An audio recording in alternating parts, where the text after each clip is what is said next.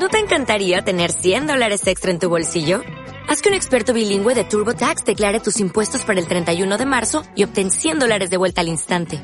Porque no importa cuáles hayan sido tus logros del año pasado, TurboTax hace que cuenten. Obtén 100 dólares de vuelta y tus impuestos con 100% de precisión. Solo con Intuit TurboTax. Debes declarar para el 31 de marzo. Crédito solo aplicable al costo de la presentación federal con TurboTax Full Service. Oferta sujeta a cambios o cancelación en cualquier momento. Muy buenos días a todos. Ya estamos aquí otra semana más con el puzzle de Bea. Y bueno, qué bonita persona tenemos hoy con nosotros. ¿eh? Es una persona a la que yo conozco desde hace 25 años, creo, más o menos, o un poco menos, sí, 25 años, eh, porque estudió conmigo la carrera de medicina. yo desde que la conocí es una persona a la que admiraba mucho durante la carrera, porque, eh, porque yo solamente no, nos hicimos grandes amigas durante la carrera, fue igual después, ¿no? Pero durante la carrera yo le veía eh, siempre en primera fila, ¿eh? porque sabía que era sordomuda. Y me impresionaba muchísimo cómo podía ir sacando la carrera y, mirando a través de eh, escuchar los, mirar los labios del profesor y con los apuntes. Me parecía increíble eh, porque a mí me costaba mucho también sacar la carrera, pero, pero ella lo hacía de una manera tremendamente bonita y siempre con una sonrisa en la cara y no, no se quejaba, todo le parecía estupendo. ¿eh? Y, y, porque ella tuvo una meningitis cuando tenía cinco años y bueno, terminamos la carrera, hizo su especialidad, hoy, hoy nos, hace, nos ha hecho un hueco porque está de guardia, se especializó en análisis clínicos y además es la presidenta de la Asociación Española contra la Meningitis, porque esto le pasó a ella a raíz de una meningitis eh, y es la, la, secuela que le quedó. Hoy, lleva, hoy tenemos la inmensa suerte de que lleva un implante coclear y gracias a él eh, nos va a parecer que, que, está sorda probablemente y ella nos lo va a explicar. Con todos vosotros, Cristina Regojo Balboa. Buenos días, Cristina, ¿cómo estás? Buenos días, Bea. Muchísimas gracias por tu presentación. Eres un amor, la verdad. Ya sabéis que a ti también te tengo muchísimo cariño desde hace 25 años, efectivamente, que nos conocemos. Siempre admiré mucho tu vitalidad, tu sonrisa, tu, despreocupación, tu generosidad. O sea, siempre has sido una persona que yo también me he fijado mucho en ti desde el principio. Sí, es verdad que yo creo que nuestra amistad ha sido a posterior de la carrera, ¿no? A raíz de unas coincidencias, ¿no? Pero de verdad, muchísimas gracias por tu presentación. Eh, pues puntualización, que eh, mi discapacidad, la secuela que me dejó la meningitis, no es sordomuda, porque de hecho el término sordomudo no existe hoy en día. Una persona que es sorda puede hablar, ¿vale? Sí. El tema de la mudez puede ser que antiguamente, como no había estimulación, pues efectivamente las personas sordas eran mudas y de ahí el término, el término sordomudo que viene de la antigüedad, pero hoy en día afortunadamente una persona sorda habla porque no tiene ninguna, ningún, ningún problema las cuerdas vocales, a no ser que tenga un problema las cuerdas vocales, lógicamente, pero una persona sorda con la estimulación necesaria puede emitir sonido. Eso sí, necesita un apoyo técnico, un apoyo de logopédico para poder hablar, pero sí puede hablar. Entonces, mi discapacidad es una sordera. La meningitis a los cuatro años lo que me produjo fue una hipoacusia bilateral profunda, es decir, tengo una audiometría plana, aunque no, lo, aunque no lo parezca, no oigo nada sin el implante, nada. Y bueno, eh, a la gente le sorprende mucho por la forma de hablar y eso, pero la verdad es que ha sido un esfuerzo de, de mi familia. Cuando yo me quedé sorda a los cuatro años, mis padres no quisieron que eso fuera un impedimento para mi futuro. y buscaron fuera de España eh, me pusieron el logopeda para recuperar la voz, porque con cuatro años algo hablaba, como un niño pequeñito, pero para que no perdiera esa, esa adquisición que había logrado, pues me pusieron logopeda, clases de apoyo. Ha sido una infancia con mucho esfuerzo, tanto económico por parte de mis padres como por mi parte de, ganas de, de mejorar, de no quedarme atrás iba al mismo colegio que mis hermanos, eh, yo tengo 10 hermanos, con lo cual... con esa gran familia que tienes y tantos seres de luz que te rodean con, todo el cariño. Muchos han estudiado medicina, bueno, y otra que estudió Derecho también, también eh, la conozco mucho, ¿verdad? Porque estuvo conmigo en el colegio mayor. Exacto, Gaby, mi hermana Gaby. Efectivamente, crecer en, una familia numerosa tuvo sus ventajas, sin duda, porque me ayudaron a sentirme como una más. Aunque en el cole pudiera tener dificultades, que no te voy a negar que en el cole tuve acoso escolar, o sea, eh, los niños por desgracia muchas veces, desafortunadamente también porque los padres a veces no lo hacen correctamente con ellos, pues te apartan por tu discapacidad, se meten contigo. Yo recuerdo momentos eh, de sentirme sola, de llorar, pero luego llegaba a casa y mi madre me decía, los equivocados son ellos, tú, tú tranquila, me daba besos, abrazos, mis hermanos jugaban conmigo, me sentía una más y esto pues me ayudó a sobrellevar la situación. Y por eso es muy importante que cuando haya casos de acoso, que tengan muy claro cuál es la realidad. La realidad es que el que lo hace mal es el que se equivoca. Al quien hay que castigar es al que lo hace mal, no al que lo sufre. Yo siempre digo, el que se tiene que cambiar de cole es el que lo hace mal. sí, sí, Entonces, pues bueno, y el cariño en casa, tener apoyo, apoyo por parte de tu familia, muchos besos, muchos abrazos, autoestima, todo eso es fundamental para seguir adelante. que te acepten tal y como eres, ¿no? Que te acepten al final tal y como eres, ¿no? Maravillosa y estupenda, o sea, y una persona además súper, súper generosa y preciosa. Bueno, como yo te veo. Intento, ¿Eh? intento devolver, devolver lo que he recibido. O sea, eh, para mí, eh, en mi infancia, mi adolescencia, incluso a la universidad, porque la llegada a la universidad fue un antes y un después para mí también, porque de estar recogida en casa en tu Vigo natal, un colegio que todo el mundo te conoce, la familia, tal. No tenía muchas amigas, pero bueno, las pocas que tenía, pues me, me cuidaban mucho. Al llegar a Pamplona, eh, clases de 200 alumnos, los profesores vienen a clase a soltarte el rollo y se van y luego te tienes que buscar la vida, ¿no? Pues para mí fue como una caída al vacío. O sea, de hecho, creo que el primer semestre de medicina suspendí toda. Sí, bueno, yo también, Cris, ¿eh? yo también.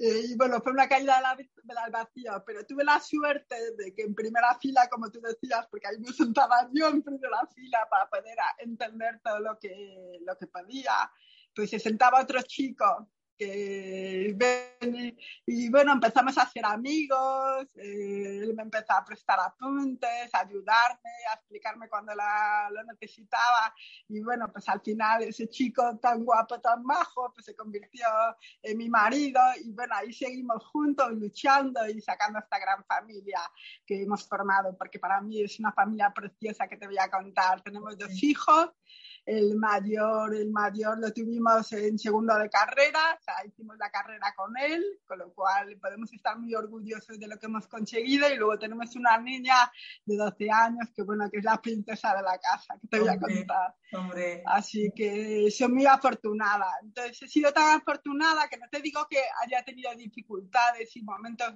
malos, por supuesto que sí, pero llegó un momento en mi vida que me di cuenta de que necesitaba de volver a hacer algo para aportar mi granito de arena en la lucha contra la enfermedad que me había producido la secuela. ¿Vale? Y entonces, pues bueno, eh, al principio, cuando tuve que decidir la especialidad, eh, yo quería ser pediatra. No sé. De hecho, De hecho, yo eh, hablaba con mi tutora de medicina para decirle, mira, es que tiene que haber formas de que yo pueda ejercer la pediatría. Y efectivamente roté por pediatría en la clínica universitaria, pero claro, el, fonendo, el fonendoscopio electrónico que tenía de entonces no era suficiente para mí. No tenía implante coclear, tampoco. Tenía un audífono que me ayudaba de forma muy limitada, me apoyaba muchísimo la lectura labial, con lo cual en pediatría los lloros de los niños, los papás que están nerviosos, e, este jaleo tampoco me ayudaba a mí. Entonces me di cuenta que hacer pediatría para mí era hacer un esfuerzo del 200% y eso me iba a hacer daño, me iba a quemar de forma prematura. Entonces simplemente decidí un cambio de rumbo, decidí hacer una especialidad de diagnóstico, eh, finalmente decidí laboratorio que aunque al principio tuve dudas porque empecé en bioquímica y dije, ¿dónde me he metido? ¿Esto qué es? Me voy a morir, me voy a morir aquí. Pero hice un año en Virgen del Camino, en el Hospital Público de Pamplona, hice un año de guardia de puerta, que me llegaron bien me llegaron bien para quitarme un poco el mono que tenía del paciente. Entonces ahí me di cuenta de que había elegido bien, de que había elegido una especialidad adecuada. Entonces en el laboratorio es una especialidad muy bonita que abarca muchas patologías en medicina y la meningitis es una de ellas, porque yo en mis guardias, en mis guardias del hospital, lo que hago es eh, eh, analizar el líquido cefalorraquídeo de las personas eh, sospechosas de meningitis. Entonces, pues bueno, al final seguía contribuyendo a luchar contra la enfermedad y ya al terminar la especialidad, pues junto a otros supervivientes de la enfermedad que fui conociendo, pues decidimos crear eh, la Asociación Española contra la Meningitis para poder ayudar a los afectados por la enfermedad, ofrecer información información y apoyo a las familias. Y bueno, ha sido un reto con el que, del que estoy muy orgullosa y que bueno, vamos aportando lo, que podemos, ayudando siempre que podamos y bueno, eh, ahí estamos, haciendo lo que podemos. para nosotros los médicos, el, cuando, cuando salieron las vacunas, eh, porque contra el meningococo C pues ya existían vacunas, aunque no se dieran en todas las comunidades, ¿verdad? Eh, el té, sí, el té afortunadamente está en todos los calendarios del mundo. De hecho, se, pero, en algunos en, la B, la B de Barcelona.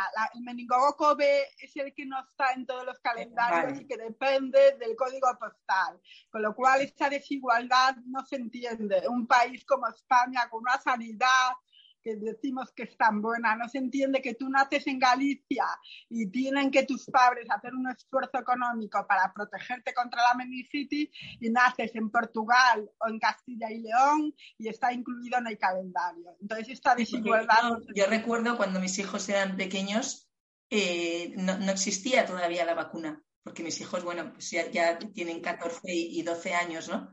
Pero cuando salió, pues por supuesto que, se la puse, ¿no? Pero claro, la tuve que pagar. ¿eh? Claro, claro. Pues a día de hoy sigue siendo así.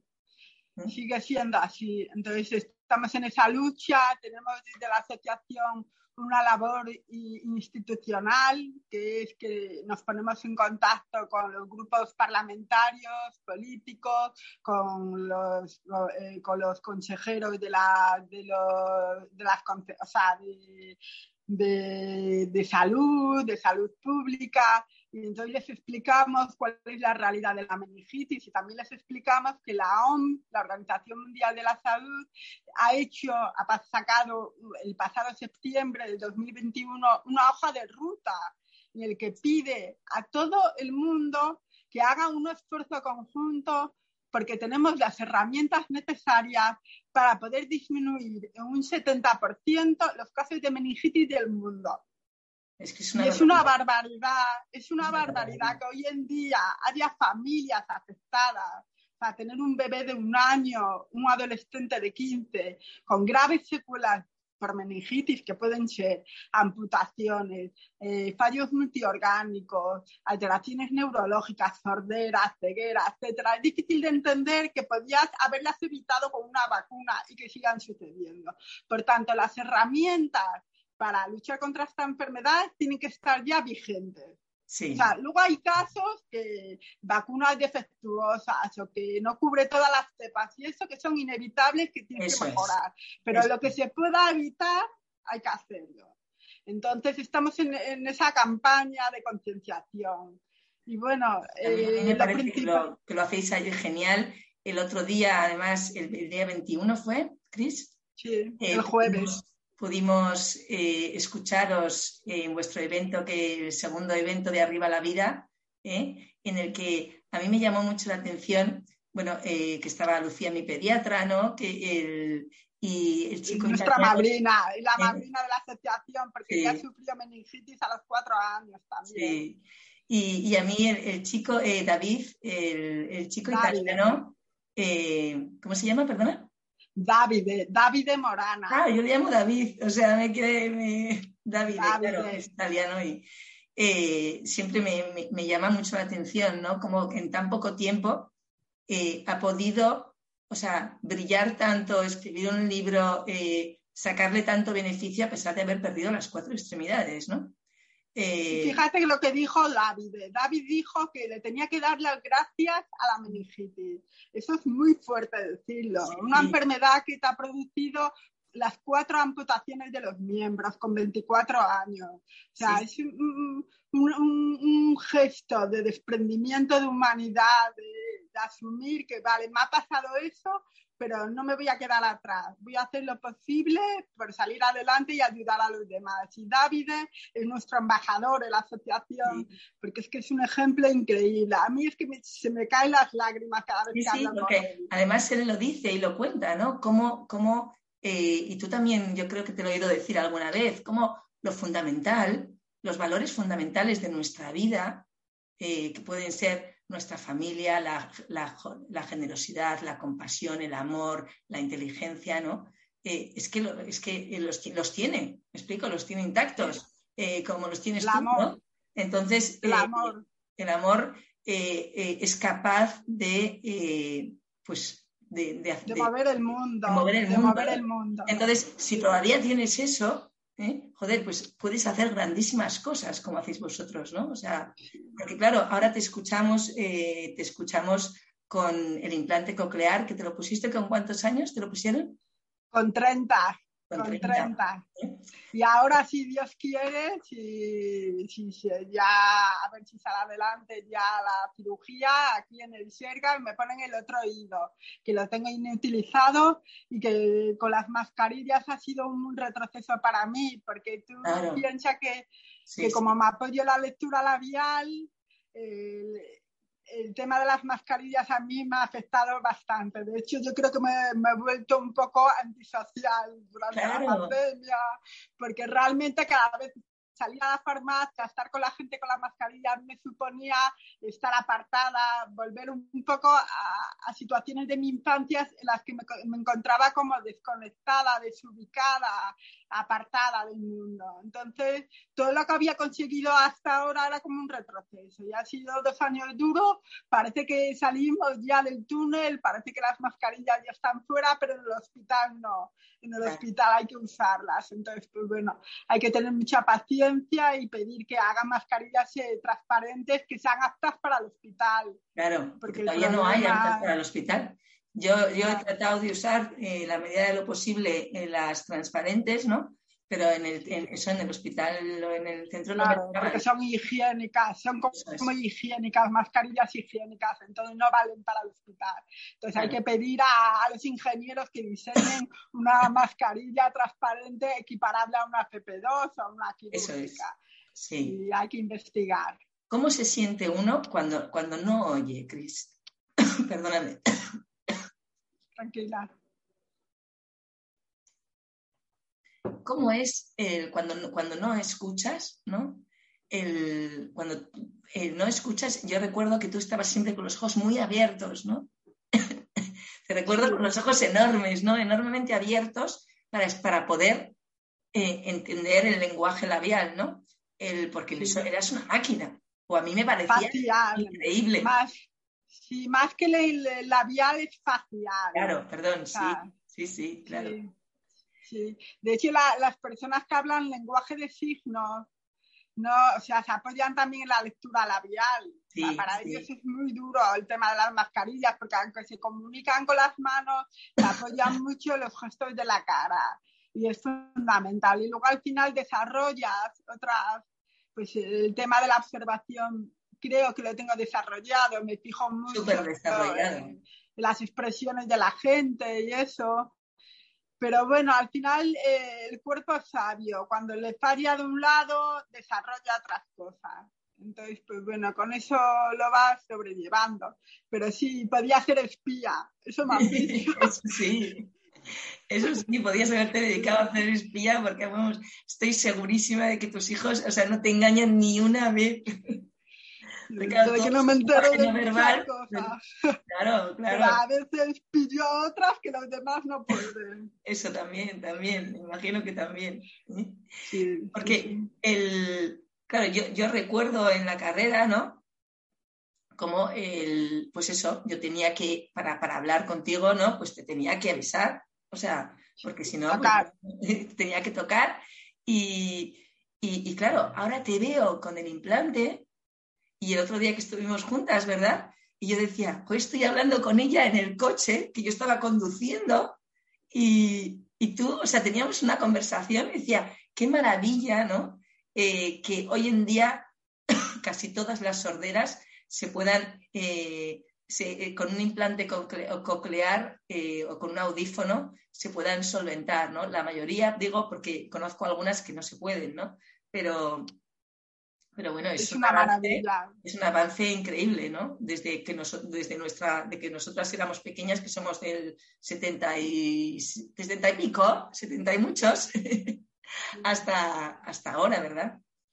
Es una pasada. A mí el implante coclear, de hecho, yo recuerdo en primero de carrera que lo primero que hice al llegar a Pamplona ir a hablar con el doctor Manrique de la clínica universitaria para pedirle que me pusiera un implante coclear, pero en aquel entonces todavía estaba empezando, no había mucha experiencia y me dijo que en mi caso de momento no era candidato. Y para mí fue un jarro de agua fría, ¿no? Porque yo tengo mucha confianza en la tecnología y aquello me había hecho como mucha ilusión. Entonces, nada, hice la carrera solo con el audífono y es que no tiene nada que ver.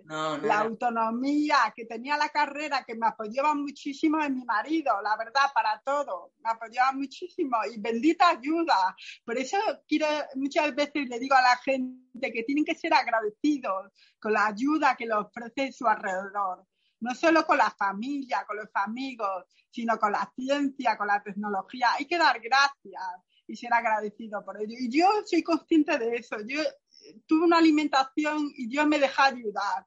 Es importante dejarse ayudar y agradecerlo. Pero ya cuando eh, estaba haciendo la especialidad en Virgen del Camino, una guardia estaba cenando con un otorrino de guardia y, me decía, pero es que yo no entiendo por qué tú no tienes un implante coclear. Porque con la sordera profunda que tienes, es que tú eres la candidata perfecta. Entonces le expliqué, pues mira, cuando empecé la carrera, el doctor Manrique me dijo que en ese momento no podía ser, pero sí es verdad que me dio opciones que en el futuro igual sí. Me dice, pues nada, pues lo que tienes que hacer ahora es volver a pedir otra consulta y volver a revisar todos los parámetros a ver si eres candidata. Y efectivamente, cuando ya tenía 30 años, cuando ya había acabado la especialidad y estaba trabajando en Virgen del Camino, pues me, me dijo Manrique, pues sí, ahora podemos hacerlo. Así que con 30 años me pusieron el implante y para mí fue increíble. Claro, es que tiene que ser una cosa eh, la primera vez que escuché sonidos que no recordaba, porque con, cuatro años olvida, o sea, es que me salían las lágrimas. Normal, normal. Las lágrimas, o sea, poder escuchar la voz de, mis hijos, porque la voz de los niños es como más aguda, más suave. a mí me costaba mucho la voz de los niños. Cuando nació mi hija, dos años después, ya tenía el implante coclear. Ah. Para mí era como decir, joda, estoy escuchando a mi bebé, estoy escuchando a mi hija. Hasta entonces tenía un dispositivo que lo sigo teniendo, porque al final el implante te lo tienes que quitar de vez en cuando, tienes que descansar. A veces estás muy cansado y no respondes igual, con lo cual el apoyo tecnológico de los aparatos que me avisaban de si sonaba la puerta, lloraba y eso todavía lo sigo teniendo. Pero es verdad que el, implante me dio una autonomía y una, una independencia que jamás hubiera pensado. Y luego más adelante... Como lo que decías tú antes, lo que me comentabas, eh, ¿no? Que está conectado al móvil, ¿no? Para evitar el ruido ambiental. Eso es, el implante, lo bueno que ha tenido que, es que como es un aparato tecnológico, eh, han ido enlazando dispositivos, el móvil, eh, el ordenador, la televisión. Entonces todo eso eh, se ha ido solapando con lo cual he ganado muchísimo en lo que es a, poder aprovechar la tele, el streaming y todo eso gracias al implante, porque la tecnología, los dispositivos se conectan por Bluetooth o por modo inalámbrico con el implante, con lo cual ha sido como un descubrimiento. Los últimos años ha sido como un descubrimiento.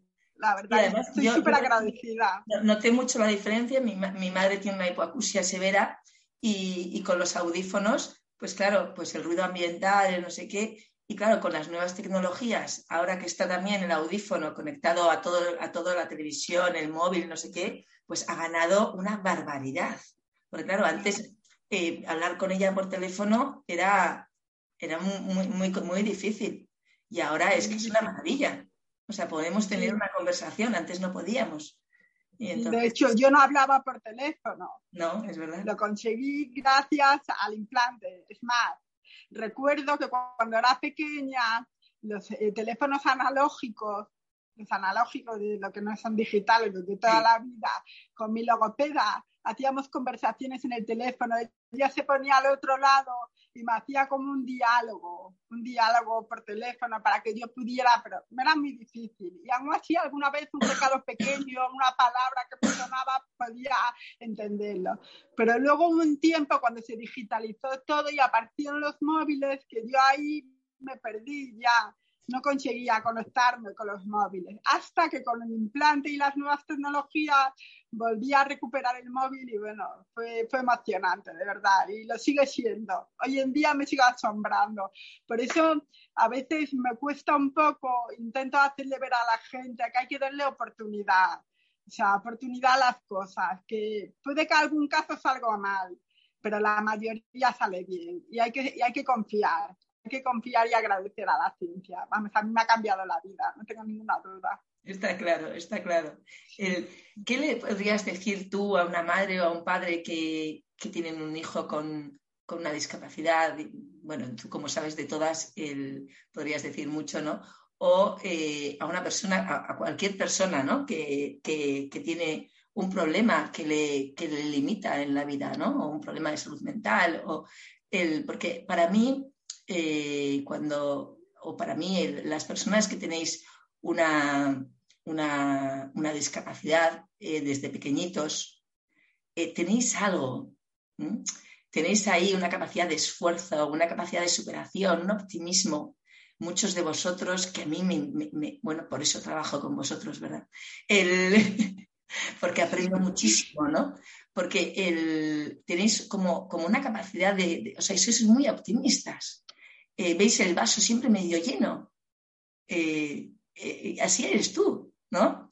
Y, me llama muchísimo la atención, ¿no? Esa capacidad que tenéis. No, sé si tú la describirías igual o cómo lo contarías. ¿Cómo, ¿Qué les dirías? Pues mira, lo primero que les diría a sus papás es que se deshagan en besos y abrazos a su hijo su hijo eh, tiene esa dificultad, pero es su hijo tal y como es, con la dificultad. Y a él lo tienen que querer con todo el amor del mundo, porque lo primero es el amor, que lo quieran y disfruten con él. En cuanto a la dificultad, sí es verdad que hace que todo sea más difícil. Pero realmente lo que hay que tener claro es que hoy en día tenemos posibilidades, tenemos eh, gente que pueda ayudarnos y hay que aceptar esa buscar ayuda y aceptarla. Y luego ser eh, humildes en el sentido de que no pasa nada porque un día te sientas mal y no puedas y llores. O sea, eh, ese será un día, al día siguiente será otro. Y, pasito a pasito se va haciendo el camino. Pero eh, su hijo, con la ayuda que le pueda brindar los papás, sea con los logopedas, con los terapeutas profesionales, los pediatras, puede conseguir muchísimo. Pero lo importante es tener claro, tener claro hacia dónde queremos ir queremos lo mejor para nuestro hijo, porque somos los papás de ese niño. Y, ese niño nos tiene a nosotros, con lo cual todo lo que hagamos nosotros va a, eh, positivamente y en el sentido de que, de que a él le vamos a, a dar la autoestima que necesita, cualquier dificultad que le vaya surgiendo a lo largo de la vida, siempre se va a acordar de lo que, de lo que vivió la infancia de que a pesar de las dificultades se siga adelante. No pasa nada que ese día sea malo, que llores, que te tires los trastos a la cabeza, que hagas algo, mal, que todos nos equivocamos. Si, sigues adelante, si pasas ese escollo, esa piedra, al otro día lo ves de otra manera, lo ves de forma mucho más positiva. O sea, yo soy optimista, sí, pero tampoco me considero eh, que soy una persona que no vive la realidad. O sea, la realidad tiene dificultades. Lo que digo que el optimismo, el optimismo tiene que ser una actitud para, para la resiliencia, para perseverar. Pero eso no quiere decir que yo también tenga mis días malos, que me esconda, que, que, no tenga fuerzas para hablar con la gente, porque me exige un esfuerzo. Estar ahora mismo conectada contigo me exige un esfuerzo, ¿no? Pero bueno, hoy tengo un buen día, a lo mejor mañana me pillan más baja, pero no pasa nada, no pasa nada. Si no se repite la entrevista. Pero lo importante es tenerlo claro y hacia dónde queremos ir y aceptar la ayuda y ser agradecido con esa ayuda, porque solos muchas veces no podemos y no pasa nada, no pasa nada. Así que no están solos, que no están solos eh, lo que es relacionado con la meningitis tienen en la asociación toda la ayuda y el apoyo, el apoyo que puedan necesitar y en otras enfermedades están las asociaciones de pacientes que son fundamentales porque hoy en día no se entiende una medicina de excelencia sin la implicación de los pacientes. ¿vale? los pacientes es un agente fundamental en la medicina, con lo cual hoy en día hay que incluir a las asociaciones para que den a los pacientes el apoyo y lo que necesitan, que muchas veces la sanidad no puede porque los recursos son limitados. Entonces, las asociaciones de pacientes de enfermedades determinadas, de lo que sea, hacen una labor fundamental. Que sea la enfermedad que sea, que las busquen, que pidan ayuda, que hablen con, con otras personas que padecen la misma enfermedad, porque ayudan muchísimo. A nuestras familias en atención temprana es una pasada lo que nos piden eso, ¿no? Esa información y lo que les ayuda, ¿no? Tener, eh, estar o sea, en contacto con familias que están viviendo algo parecido, aunque es verdad que eh, no hay una misma secuela, o sea, ni nada es lo mismo. Eh, en, o sea, no es la, la, ciencia en estas cosas no es exacta, ¿no? Eh, nunca, ¿no? pero, pero bueno, siempre ayuda a eh, sentirse comprendido, sentirse eh, parte de algo, ¿verdad? Exacto, exacto. Y ayudar a los demás. O sea, cuando uno reciba ayuda, luego ayuda mucho también devolverla. Es una terapia buenísima, buenísima. Yo creo que es la porque sí, exacto. las personas que al principio no lo hacen porque son tímidas o porque por la razón que sea, porque no están acostumbradas, luego cuando dan el paso dicen, ¿cómo no lo he hecho antes? Porque es una terapia, lo de poder ayudar a otra persona que está pasando lo mismo que tú, es una terapia buenísima. Buenísima. O sea, que animo también a las familias que cuando vean que están encaminados con sus hijos, que, su, que tiene un poquito de tiempo para dárselo a los demás, que lo hagan, porque lo que le devuelve es una pasada. Es impresionante. Yo hay, veces que en los comentarios o gente que me deja comentarios, ¿no? O cuando escribe o en el grupo que tenemos de apoyo a las personas con problemas de salud mental, ¿no? Eh, me dicen, oye, vea, muchísimas gracias. Le digo, le digo, si yo, o sea, si vosotros me ayudáis más a mí que yo a vosotros, ¿eh?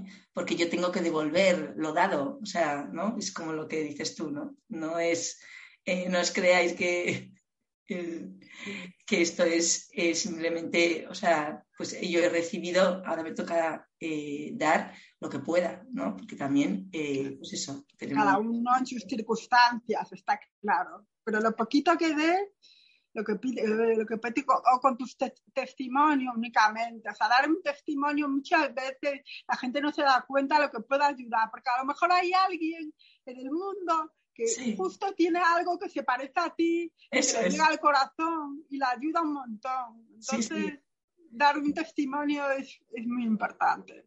Sí. Bueno, Cris, ¿eh? una voz Yo estaría hablando contigo horas y horas. ¿eh? Yo, yo también, la verdad. Porque tenemos, tenemos muchísimas cosas en común. Las dos tenemos una, una vocación de, de sanadoras o de, de ayudar, ¿no? Eh, que, bueno, pues tratamos de mejorar día a día y bueno, me que te chiflas. ¿eh? Infinitas gracias por todos. Gracias a ti, Bea, gracias a ti por ser como eres, por ser tan generosa, tan desprendida, de verdad. Gracias por todo lo que estás haciendo. Porque en tu caso tú ayudas a personas que, que es un tema más complicado, un tema tabú del que no se habla, de las dificultades emocionales y psicológicas, que la asociación, hemos hecho un estudio que hasta el 60% de los afectados por meningitis tienen dificultades psicológicas y emocionales y sus familiares. O sea, es súper importante poder hablar de eso, poder Además, o sea, hay... compartir en la medicina, o sea, la medicina tiene que ser integral, ¿no? Eso lo hemos hablado nosotras siempre, ¿no? Porque que te, que te falte un brazo eh, te, va a afectar eh, a otras dimensiones de tu vida, te va a afectar a la columna, ¿no? Te va a afectar a los pies, eh, que son por, una, una, cuestión de mecánica, de, de movimiento, de, de, apoyo del cuerpo, de gravedad, ¿no? Pero claro, te va a afectar también emocionalmente. Entonces hay que volver al equilibrio, ¿no? Volver a recuperar nuestro equilibrio y podemos, lo que pasa es que vamos a necesitar probablemente ayuda. ¿eh? Claro, exacto. Y hay que aceptar esa ayuda y poder hablar de ello. Que muchas veces las personas no hablamos de esos temas porque nos da vergüenza, porque consideramos que somos débiles. No somos débiles. O sea, estar enfermo, da igual lo que sea, es porque necesitamos ayuda, porque no podemos solos. Por tanto, asumamos y dejémonos ayudar, ¿no? Entonces, es importante lo que haces tú. Cuando lo conseguimos, es como que uno se da cuenta de, lo valioso que es, ¿no? Que puedes ser valioso para alguien. Y entonces, como que te das cuenta de que el mundo, es que en el mundo nos necesitamos todos, somos, somos seres relacionales, ¿no? Y entonces nos necesitamos y todos estamos, tenemos una misión, bueno, para mí, y todos estamos para algo, ¿no? Pero claro, si al final eh, eh, esos fantasmas interiores no, no, sabes gestionarlos o esos eh, no sabes gestionar a esa voz que te habla, ¿no? y te machaca, pues claro, no vas a poder aportar, encontrar ese equilibrio para aportar tu granito de arena y cumplir tu, tu misión. Exacto, exacto. Por eso es muy importante, eh, si tú, estos fantasmas, esa voz que tienes, no te está dejando seguir el camino, ir para adelante, pedir ayuda a la gente que sabe, a la gente que vive lo mismo con tú, a las asociaciones, a los psiquiatras, a los psicólogos, a todos. Y de hecho, mi hijo mayor, nuestro hijo, el que estudió la carrera con nosotros también, es, ahora, es ahora psiquiatra ha, elegido, ha elegido la especialidad de psiquiatría. A mí como madre decía, pero ¿estás seguro? Mira que la psiquiatría es una especialidad difícil, ¿eh? No, mamá, mira, es que se puede hacer muchísimo en psiquiatría, puedes ayudar a muchísimas personas, se puede hacer las cosas bien. Y, desde siempre la carrera, desde que su profesor de psiquiatría, que le encantó, le explica la asignatura, pues bueno, pues ahí está. Y bueno, ahora está haciendo la especialidad que es difícil, a mí me parece difícil, pero él está muy contento. Pues Así que nada, ¿eh? Eh, hay que aceptar esa ayuda. ¿Eh? Pues fenomenal, Bea, muchísimas gracias por la entrevista y nada, y aquí estoy para lo que necesitéis. Dejaré abajo en el enlace, el enlace de la asociación para que todos podáis entrar y ver un poco lo que, todo lo que tienen y todo lo que hacen.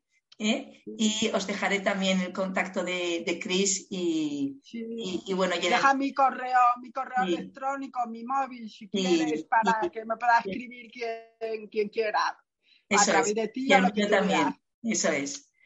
Muchísimas gracias a todos y que paséis una feliz semana. Gracias, un placer, buen día.